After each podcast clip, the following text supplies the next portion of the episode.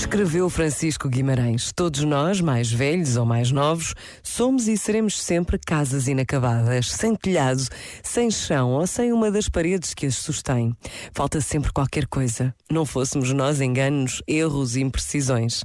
Urge, assim, o aparecimento de qualquer coisa que contribua para a nossa completude, para sermos um bocadinho mais nós. Qualquer coisa que seja espelho, que identifica o homem com a sua verdadeira natureza porta que alarga a razão, mas também cimento, sustentáculo de um corpo feito para a vida e para algo que a vida corriqueira não sabe bem explicar.